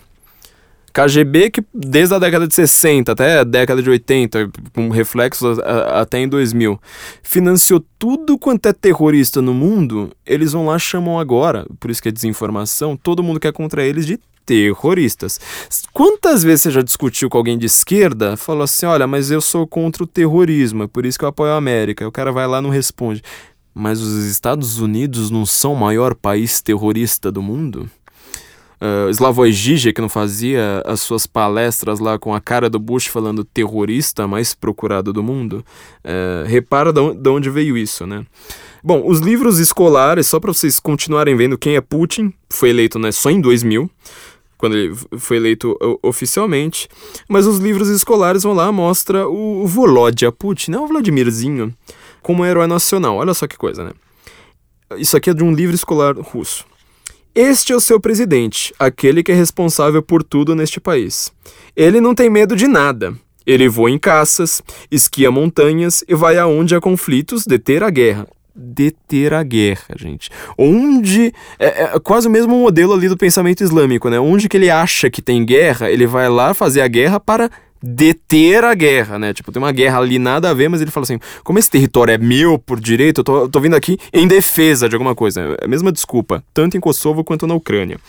Uh, continuando aqui o livro. E todos os outros presidentes de outros países se encontram com ele e lhe têm muito respeito, ou medo, né? E eles mostram isso na televisão e escrevem sobre isso nos jornais. Assim, tem ele muitos amigos, todo o país da Rússia. E eles o elegeram presidente. Hoje todo mundo diz Rússia, Putin, União. Olha o comentário aqui do, do, do Pacepa. A capa de alguns desses livros escolares, lançados em setembro de 2000, ou seja, é, poucos meses depois dele ter sido eleito, levava o desenho de um garoto parecido com Putin, o qual apontava um dedo acusador, aparentemente contra um burocrata desonesto, dizendo: Camaradas crianças, estejam atentas, conheçam seus direitos. Acho que 90% dos adolescentes do Brasil falam exatamente desse jeito. É, bom, a mídia na Rússia também era em grande medida controlada pelo Estado. A mídia na Rússia é que ela está, inclusive no Brasil, é, fazendo seu serviço de desinformação até agora. Então, o Putin era completamente desconhecido, mas ele foi retratado como um homem do povo, alguém que não tinha papas na língua e, como pessoas comuns, falava o que pensava. Bom, Através disso, você vê que o Putin, para começar, ele não é exatamente um cara que ele seja conhecido pelos russos, mas ele tem um apelo pelo nacionalismo russo. Ele não tem um apelo pelo socialismo, pelo que por uma ideologia. Ele tem um apego pela ideia de que o país a velha ideia da grande nação, ela precisa dominar, ela precisa ser mais forte do que a Europa. Ele sendo um cara da KGB, ele entupiu, entupiu todo o esquema ali do todo o estado com agentes da KGB. Até é, ele se explicava falando assim: Eu conheço esses caras, esses, esses caras da KGB, eles são chamados hoje de Putin Burgers, né? Os Putin Burgers os caras que foram indicados pelo Putin para a KGB. O Putin fala: é, Eu os conheço há muitos anos e confio neles. Não tem nada a ver com ideologia. É apenas uma questão de qualidades profissionais e relação profissional. Pior que isso aqui parece até ser meio verdadeiro, porque, como a gente está dizendo, ele não tem uma ideologia assim que seja claramente definível. Né? Até o Olavo, que discutiu com o Dugin, ele fala: o eurasianismo não é uma ideologia de fato. Ele simplesmente pega tudo que é aquilo que é anti-americano, inclusive o que é chamado de extrema-direita, né? os neonazistas é, islâmico, todo mundo junto e fala assim: bom, agora é todo mundo com, contra e, e acabou. Bom, com isso a gente consegue ter um panorama de quem que é Putin, por que é que o mundo está nesse estado de terrorismo terrível e por que que o Putin está movimentando tanto as suas tropas, né? A gente já, já lembrou ali já da da questão que envolvia o extremo leste ali europeu, as suas ex-repúblicas eh, soviéticas. Mas aí, até aí, como isso vai chegar no risco aí dessa um risco possível de terceira guerra mundial e por que, que ele está tão interessado nas eleições americanas e nas movimentações europeias. Nossos ouvintes quem ainda não ouviu, eu recomendo fortemente que ouça nosso podcast sobre George Soros. Você não pensa o que pensa, George Soros pensa para você. Também recomendo a entrevista com Alexandre Borges, que vai explicar um pouquinho melhor é, sobre as eleições americanas. E nosso último, o nosso último episódio, né, Terceira Guerra Mundial, vai explicar um pouquinho melhor disso. Mas, bom, vamos voltar aqui. No momento, o Putin ele tem como grande ideólogo, se é que existe uma ideologia aí por trás, que é o Alexander Dugin, né? Esse cara que debateu com o Olavo, que a gente comentou logo no começo. Ele escreveu um artigo, ó, dia 20 de setembro, ou seja, faz basicamente um mês um artigo que também é um vídeo, falando sobre. O, o, artigo se chama Third World War Has Never Been So Close. Né? A Terceira Guerra Mundial nunca esteve tão perto. Ele começa já falando. Como já disse muitas vezes, principais aspectos dessa temporada política não são eleições, mas guerra. Para começar. Rússia e América neste, neste momento. Rússia e América, assim, eu falo da América com todas as suas subdivisões. Você pode pe pegar a, a esquerda americana, os neoconservadores, os conservadores, todos eles, todos eles têm um modelo de pensamento que nada tem a ver com a Rússia. Esse tipo de coisa não consegue ser definida eleitoralmente nem num debate entre comadres ali tomando chá às 5 horas da tarde. Isso tudo só consegue ser resolvido através de uma coisa chamada guerra. Quem acha que isso aí é uma besteira é porque tá achando que a Rússia vai invadir a América ou a América vai invadir a Rússia. Isso aí não tem nada a ver. É uma proxy war. Eles vão fazer, por exemplo, coisas que podem envolver até a América do Sul. Essa questão que o, o Kremlin, obviamente, ele nega, né? Mas a denúncia que foi feita é de que o Kremlin está fazendo uma base russa na Venezuela em segredo. Aí muita gente vai lá e fala assim, ué, mas o Kremlin nega. Falo, mas então, é exatamente essa notícia. Eles estão fazendo em segredo. Tem potencial ali para atividades russas na Nicarágua, uh, em vários lugares que o Kremlin, obviamente, vai sempre negar. Cada um tem seu modelo geopolítico próprio. Nenhum deles vai funcionar, nenhum deles assim vai é, ser aceito sozinho. Simplesmente você implanta e fala assim, pronto, é, tal que eu queria. Porque eles são modelos conflituosos, é, são modelos ali que não tem nada a ver um com o outro. E isso aí só vai ser resolvido no campo militar. Isso é, é a coisa que mais precisa ser entendida. Enquanto as pessoas acreditam que o mundo está em paz, que você pode ficar discutindo ali só se é, alguém fala linguagem de diplomata ou se alguém é boquiroto ou não, o que a Rússia está enxergando do Ocidente é exatamente essa questão. O que o Dugin fala, é, isso aqui é de setembro, né, do dia 20 de setembro, ele fala assim, dois dias atrás, ou seja, dia 18 de setembro, aliás, ele fala do dia 17 de setembro, a possibilidade da, de uma terceira guerra foi extremamente alta, porque umas tropas americanas, que ele fala que ninguém convidou para a Síria, olha só como são dois modelos de, de geopolítica extremamente conflituosos, um querendo destruir o outro, aí não é, não é só uma questão de substituição, né? São, são inimigos declarados, é, que cada um tem seus interesses na Síria, cada um tem interesses em falar assim: olha, eu quero que uma Síria seja uma democracia pró-América, o outro vai lá e fala assim: não, eu quero que isso aqui seja contido uh, pela Rússia, que seja integrada à, à pátria Rússia esse conflito existe. Isso aí, a Guerra Fria, o final da Guerra Fria, a queda do Muro de Berlim, o fim do comunismo, não, não mexeu uma vírgula com isso aí. Continuou sempre existindo. Esse barril de pólvora do Oriente Médio, como a gente acabou de ver aqui no, no, do livro Desinformação, foi criado por essas pessoas e num continuismo absurdo. Eles até hoje usam até armamento russo. É, o modelo econômico desse país continua sendo russo. Ou então, no caso, por exemplo, da Arábia Saudita, obviamente de Israel, mas de países que tentaram se dar uma ocidentalizada. O Egito ali ficou no meio do caminho, tanto que teve muita guerra no, no, no Egito na, na, década de 70. Ora era pró-Rússia, ora te, conseguiu ter um, um, tratado de paz ali que deu uma abertura também para uma ocidentalização. Isso aí tudo é permanente. Tudo bem, não tá no noticiário. Você não, quando, quando você pensa à noite, tipo, ah, quais são os problemas do dia? Ah, vou pensar na Ucrânia, na Síria. Obviamente você não faz isso. Passa como uma vírgula na sua cabeça, mas isso é, é constante gigante, é, é uma tensão gigantesca. E ele fala assim: essas tropas americanas que ninguém chamou para a Síria bombardearam as posições do, do exército sírio na cidade de Der Ez-Zor. Como resultado do bombardeamento, 60 soldados sírios foram mortos. O que, que o Dugin está falando aqui? Que existia um cara na Síria chamado Bashar al-Assad, como presidente da Síria, que ele foi um cara que também ele fica nesse meio do caminho, ou seja, ele é pró-Rússia, ele tem uma economia muito tendente a esse socialismo um pouquinho mais aberto, que estava em, em, voga na década de 80, assim como Gaddafi. Gaddafi tem um livro verde que ele está advogando justamente um socialismo mais islâmico, uma espécie de socialismo islâmico. Esse livro, inclusive, ele foi curiosamente influente para muita gente, né? E ele é quase um romance, assim, ele descreve o Gaddafi como um grande herói contra os americanos, etc, etc. Né? Todo mundo que tem retórica anti-americana, sem saber, acredita nesse tipo de bobagem, mesmo sem, sem perceber que acredita.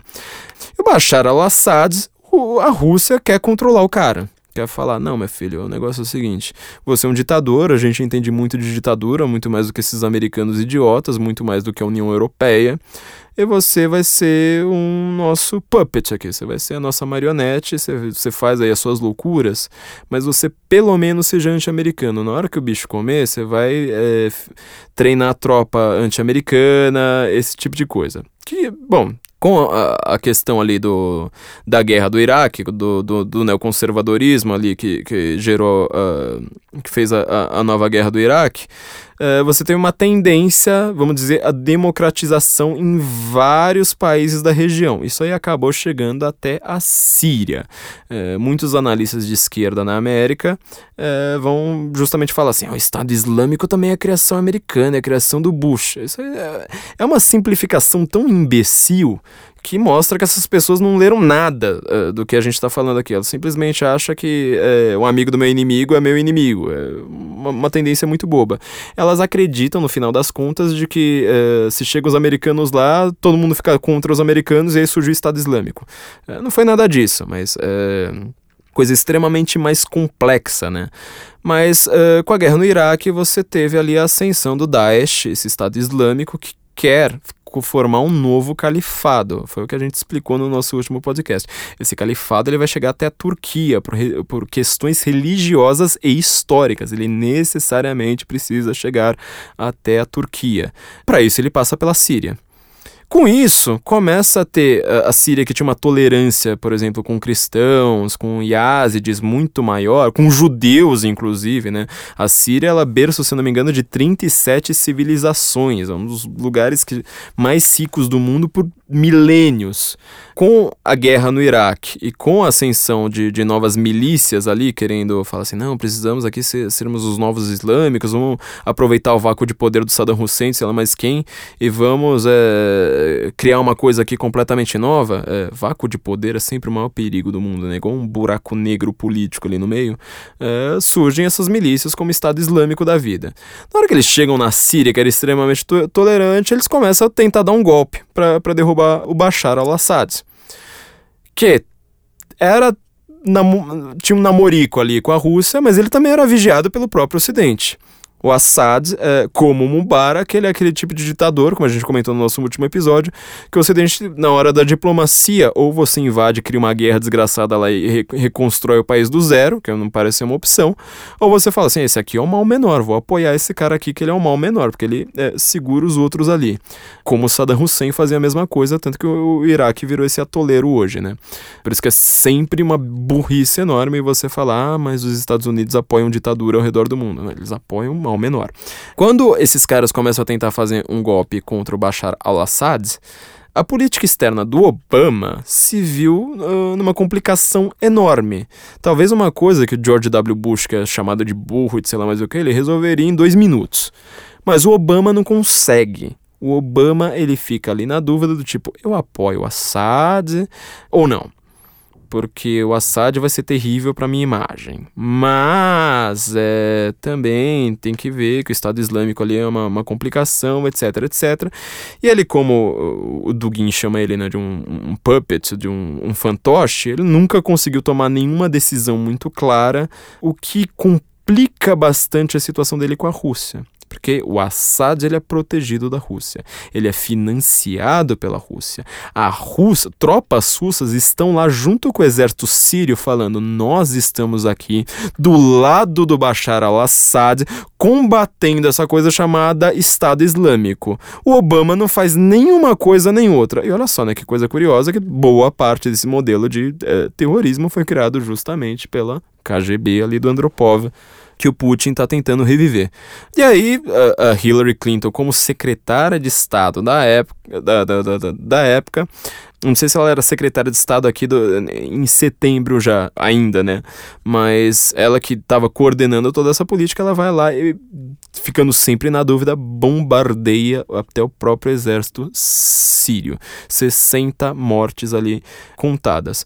O Dugin, que tá realmente é, muito bravo com o Estado Islâmico, ele vai lá e fala assim: pô, mas caramba, eu tô aqui mandando. Uh, falando pro, pro Putin mandar esses caras combaterem terrorista, vem esses americanos aí que são promotores de terrorista, terrorismo, são sionistas, são contrários à mãe Rússia, vão lá bombardeiam uh, as nossas próprias uh, as nossas próprias tropas.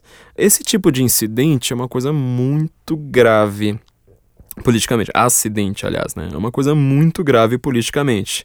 Porque é uma coisa que, como acontece no campo de batalha, não fica claro o que foi que aconteceu. Será que foi um erro? O que, que, que foi que aconteceu, né? Pela tecnologia aqui, o Dugin, ele fica horas gastando tempo falando que pela tecnologia não faz o menor sentido dizer que foi um erro. Ele acha que foram, foi, uh, foi uma coisa premeditada. Que isso aí significa realmente um, uma provocação americana achando, esperando que o Putin reaja.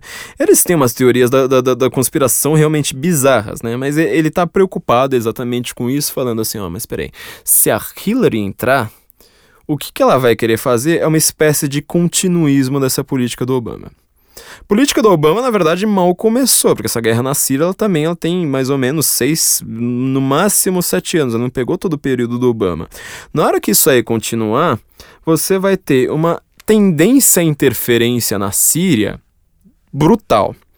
Tendo uma interferência na Síria, você tem uma disputa aberta com a Rússia.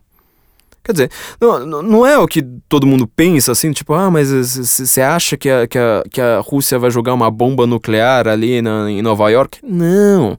Eu também não acho que, que, que, a América, que a Hillary vai entrar lá, a primeira coisa que ela vai fazer é, é a mesma coisa que Napoleão e Hitler e tentar invadir Moscou no inverno. Não, não tem nada a ver. O maior problema é começa com isso aqui. São tendem, é, é, movimentações militares que não são claras como aconteceu na Segunda Guerra, né? Ela, ela começa com as tropas encarando uma outra assim, sem dar um tiro. As tropas francesas, as tropas alemães vão lá para a fronteira se encarar, igual, igual em, em, em UFC. Só que a grande questão é como que Moscou vai reagir. Segundo lugar, a tendência política do Donald Trump, é por isso que todo mundo fala assim: ah, mas você é contra a guerra, você detesta o Putin, mas você vai. Você votaria, se você fosse americano, no candidato que o, que o, que o Putin apoia? Mas é exatamente isso. O Putin, ele também, ele não tá vamos dizer, querendo essa guerra. Né? Ninguém sabe o que, que o Putin quer. Mas obviamente que até uma guerra como essa não é uma coisa assim de você querer, é uma coisa de você ter uma disputa que você precisa resolver no campo militar. Não é com questão de Facebook que eles vão chegar a algum acordo. É, é, e, e, essa disputa com o Trump vai significar o seguinte: o Trump, ao contrário da Hillary, não vai ter esse continuismo de interferências. O Trump ele já está falando: o que eu quero é acabar com a porcaria do Estado Islâmico, uma coisa que Hillary Clinton e Barack Obama e democrata nenhum parece ter coragem de falar assim: ó, a gente quer chegar lá, derrotar o Estado Islâmico, sabe? Pegar todos esses terroristas e acabar com, esse, com esses desgraçados. Não, não ter mais Estado Islâmico no mundo. É uma coisa que o Putin também quer. E parece que a Hillary não tem coragem de falar isso, né? Todo mundo trata ela como se ela fosse o, o, o cúmulo da decência, do, do, do, do pensamento ali prudente e refletido, mas ela não quer fazer uma coisa como essa. Ela quer uma intervenção ali, fala assim: olha, a gente precisa ter tropas americanas na Síria, ou a gente faz algumas intervenções humanistas, humanitárias, sabe? Esse tipo de coisa, que é o que o Putin menos quer. Então, assim, a nossa, nossa visão de política de prudência política, por exemplo, que o, que o Trump chega e fala assim: olha, estes países eles não vão ser essas democracias maravilhosas do dia para noite. Isso aí foi, foi a grande ilusão, por exemplo, do George W. Bush, né? O, neoconservadorismo ali, uma, uma ideia criada pelo, se não me engano, pelo Irving Babbitt, que ela se mostrou falha no final das contas. É, você consegue ali ter tropas mili militares uh, americanas ali no Iraque que elas nunca vão conseguir sair. Toda vez que você tenta tirar, a coisa piora. Foi a mesma coisa que aconteceu no Vietnã, foi a mesma coisa que aconteceu em tudo quanto é lugar. Então ele fala assim: olha, o, o, Trump ele tá pensando exatamente isso. Ele falou assim: olha, já que eu não consigo fazer esse tipo de coisa, já que esse modelo é de exportar democracia, que eles chamam de democracia pelo menos, é, é completamente falho, é, já que esses países estão num, num totalitarismo feroz, qual que é a nossa opção? A gente vai deixar eles na, nas mãos de terroristas islâmicos ou a gente vai deixar eles nas mãos de Vladimir Putin? É, parece que é melhor deixar na mão do Putin. Então, quer dizer, o Putin ele tá interessado nas eleições do, do, do Trump. Nós que odiamos o Putin também é, acabamos falando assim, mas é melhor que seja ele do que seja um conflito de Hillary Clinton com suas tendências globalistas. Para quem não sabe o que é globalismo, é, ouça nosso podcast ali do, do, do, do George Soros. Deixar uma globalista ali com uh, sua tendência a ter suas intervenções para cima e para baixo. Nós comentamos no nosso último episódio, lá no, lá no finalzinho também que a, a, grande proposta de Hillary Clinton que ela falou no último debate contra o Donald Trump é uma coisa que é ba basicamente uma declaração de guerra uh, aberta. Ela falou que a sua proposta para a Síria, ao contrário do Donald Trump, que é tipo, meu, se livra dos terroristas, deixa esses caras não chegarem aqui, cada um que se vire. Se for para ser influência do Putin, é melhor ser Putin do que, do, do que o resto. É, e ela vai lá, xinga o, o Trump de, de marionete do, do, do, Trump por isso, né? A, a proposta da Hillary para a Síria foi falar: eu quero transformar a Síria em uma no-fly zone. Se você não entende que isso é basicamente a encarada antes da Terceira Guerra Mundial, desculpa, mas você não tem capacidade para nada. Você vai ter que reestudar a coisa do zero. No fly zone, o que isso significa? Nenhum avião pode voar. Significa que simplesmente assim vai ter um, né, um, um imã no céu que vai fazer cair avião? Não, significa que você vai abater aviões se você vir um avião uh, voando. E isso significa que ela, ao, ela com as suas tendências de, de tentar exportar alguma coisa, até o próprio Dugin aqui tá falando, olha, os neoconservadores americanos, o Dugin detesta né, a, a, direita, mas ele acaba preferindo o Trump a Hillary por, por isso. Os neoconservadores americanos que querem fazer intervenção no resto do mundo, eles estão contra o Trump e favorecendo a Hillary, falando, olha, existem republicanos pela Hillary. E a Hillary, com, com esse modelo de intervenção, ela vai querer exportar isso aí para a Ucrânia, onde eles têm interesses, elas vai, vai querer exportar uh, isso, ele acabou de falar aqui, por exemplo, exemplo, que países que estavam num agreement, né, num, num, num acordo ali de neutralidade, como por exemplo a Suécia, sabe? Uns países que não tem nada a ver com o que a gente pensa hoje em matéria de guerra, como por exemplo a Lituânia, já estão começando a receber tropas americanas, estão começando a pensar em, em ter presença forte contrária à Rússia. A Geórgia, né, a terra do Stalin, uh, a Lituânia uh, ali também por perto que quer que também tem suas tendências é, isolacionistas, a Rússia tem seus interesses, a Hillary tá lá colocando uh, so, uh, tentando fazer a OTAN ter, uma presença forte uh, nesses países, se preparando para uma guerra contra a Rússia. E o Vladimir Putin, entendendo tudo isso, ele está mandando tropas para as fronteiras. Isso aí é uma declaração de guerra gigantesca. O Donald Trump está simplesmente falando assim: olha, nós. Uh, vamos estar tá do lado de quem for em matéria de terrorismo e vamos nos, iso nos isolar. O resto, cada um vai ter que se entender da forma como for e a gente faz uh, o que. Uh, uh, a própria ideia da diplomacia sempre foi é um lobby para ver quem que é melhor, quem que, quem, quem que é pior. No caso, contra os terroristas, o Putin sempre vai ser melhor. O Putin não faz terrorismo, ele faz seus assassinatos contra seus dissidentes, né? Teve um, um assassinato no metrô de Londres que ele foi resolvido aí só dois anos atrás. Dois anos atrás não, né? Há dois anos atrás não, né? Há dois anos. Mas ele não faz, ele não promove terrorismo igual Andropov. O que ele promove, é, ele vai ser uma... Você pode até reparar como Israel. Israel, que, é que foi o país assim mais contrário à União Soviética, foi mais alvo da União Soviética. Vários dos dissidentes eh, soviéticos, como por exemplo o campeão de xadrez o Boris Gulko, ele ficava lá o dia inteiro com uma, com uma placa escrita em russo e inglês na, na, na, na frente do, dos presos das autoridades russas, falando: nos deixem ir para Israel. Israel está fazendo um, um, uma tentativa de negociação de paz com a autoridade palestina na Rússia, mediada pelo Putin. Porque com Barack Obama não dá, porque com Hillary Clinton não dá. Esses caras, eles querem ser os grandes interventores da, regi da região e do mundo, com seu projeto globalista ali de diminuição de fronteiras, favorecendo governos burocráticos mundiais. E o Trump está fazendo exatamente o contrário, está falando fisicamente, ó, a gente precisa de, uma, de, um muro aqui, a gente precisa de uma, de uma fronteira, a gente quer um, um, país fechado, a gente quer cuidar da nossa própria vida sem ninguém encher o nosso saco. Com isso, você vai ter um terceiro componente muito importante que se chama OTAN.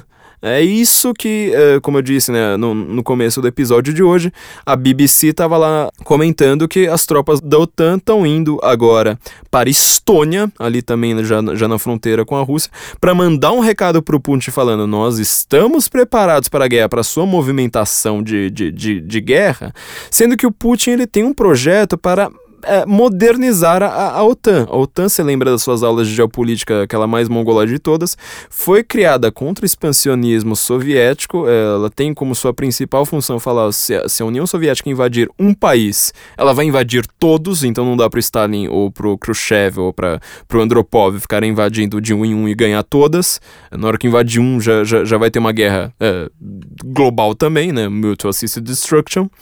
E o Putin tá falando assim, mas peraí, esses países aí, muitos deles têm uma população russa gigantesca, é, alguns deles eles estão simplesmente se aproveitando da, no, da, nossa burocracia.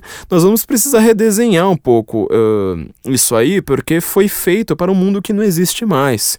Eles precisam pagar, se eles quiserem ser parte da OTAN, se eles quiserem ser defendidos pela OTAN, eles vão ter que pagar para estar tá no, no OTAN. Não, dá, não adianta só ficar América, Inglaterra e Alemanha pagando por tudo, com os outros só dando despesa.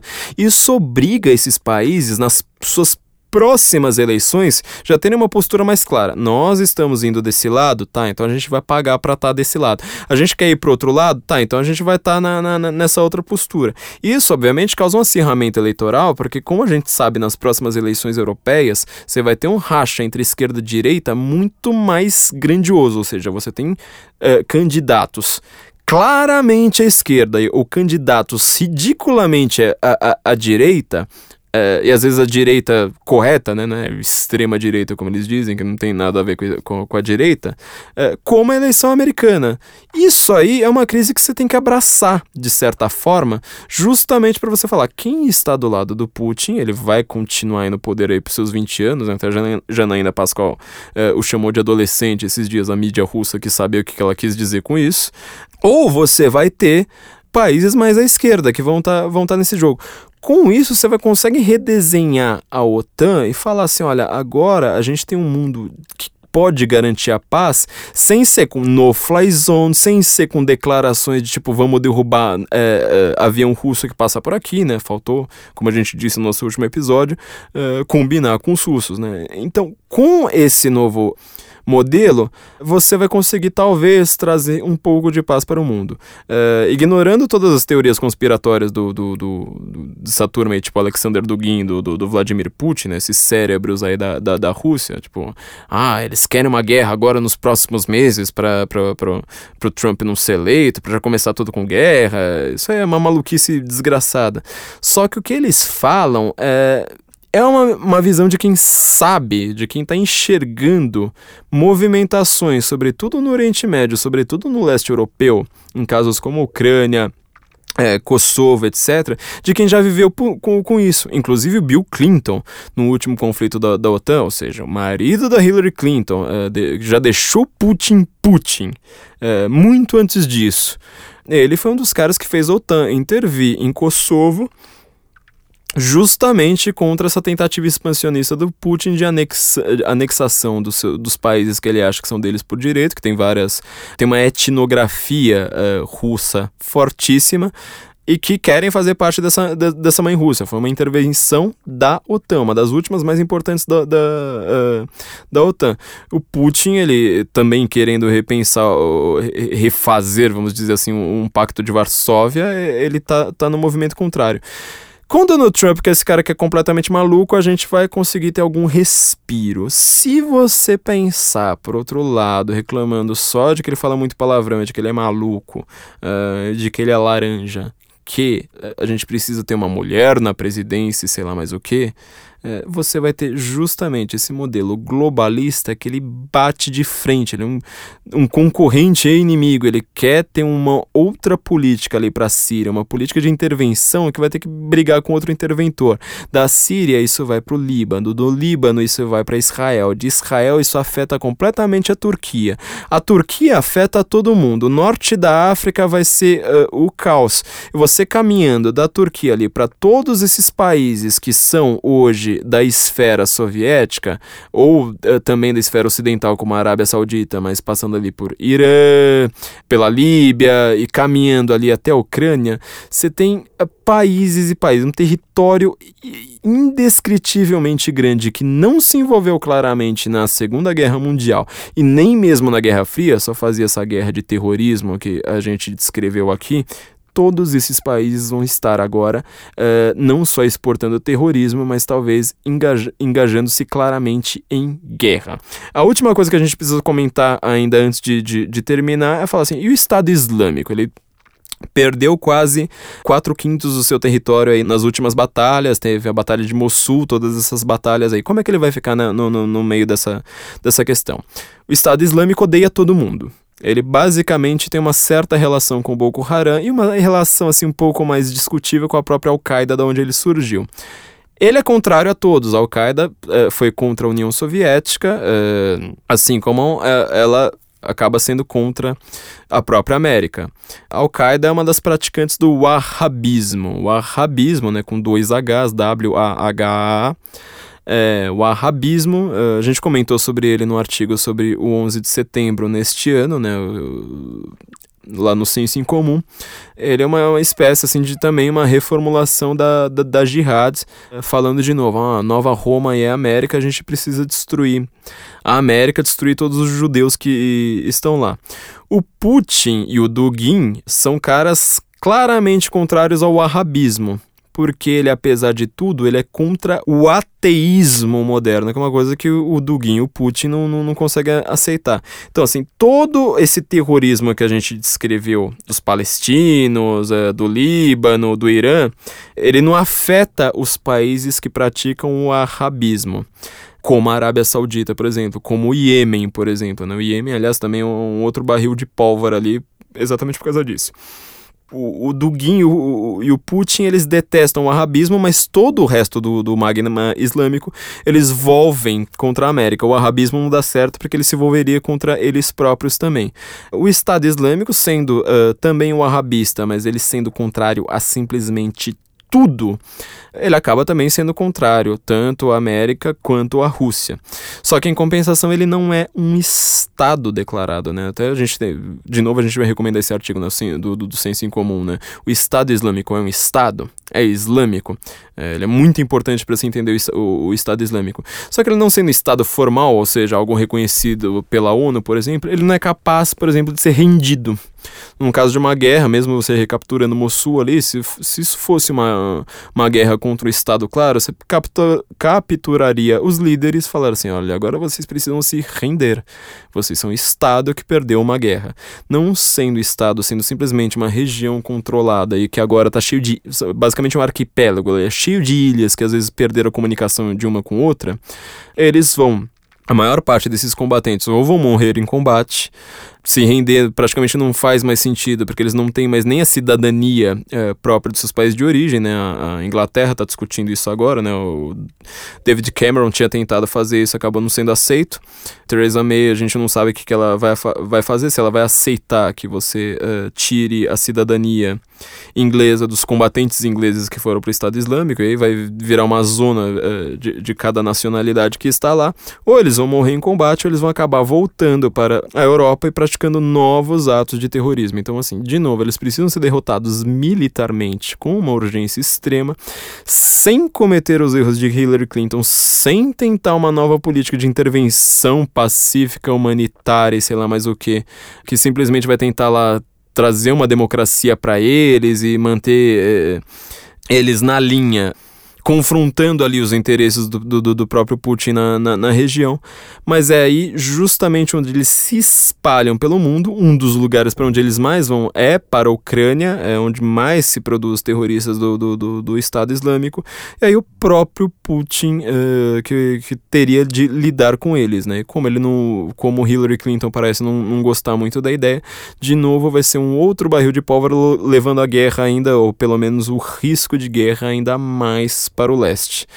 Bom, de novo, eu sei que o tema é extremamente confuso, a gente tem que lidar com milhões de informações aqui, é, tudo junto, mas espero que tenha é, clarificado um pouco o que está acontecendo com Putin né, neste momento, qual é o histórico recente para o mundo estar nesse estado que, que está, porque pelo menos eu nunca aprendi isso na escola. De novo, agradeço a vocês todos pela audiência, todo mundo que nos patroniza através do Patreon, a gente está precisando disso, por favor, gente, é, nos ajudem. A, a respeito dos nossos dois últimos podcasts, agora tem um texto só para quem uh, contribui com a gente pelo Patreon, explicando isso com um pouco mais de detalhes, que vai estar disponível só no Patreon, só para quem paga. Então, uh, quem tiver aí afim, a partir de um dólar por mês, você consegue nos ajudar uh, com, com informações aí que não estão na mídia e não são malucas, ou pelo menos não são tanto. É, então, por favor, nos ajudem. Agradecemos a todo mundo que nos ajudou com a sua audiência e pelo Patreon. Espero que esteja tudo mais claro para vocês. Então, Good Sam Morgan, Brasília.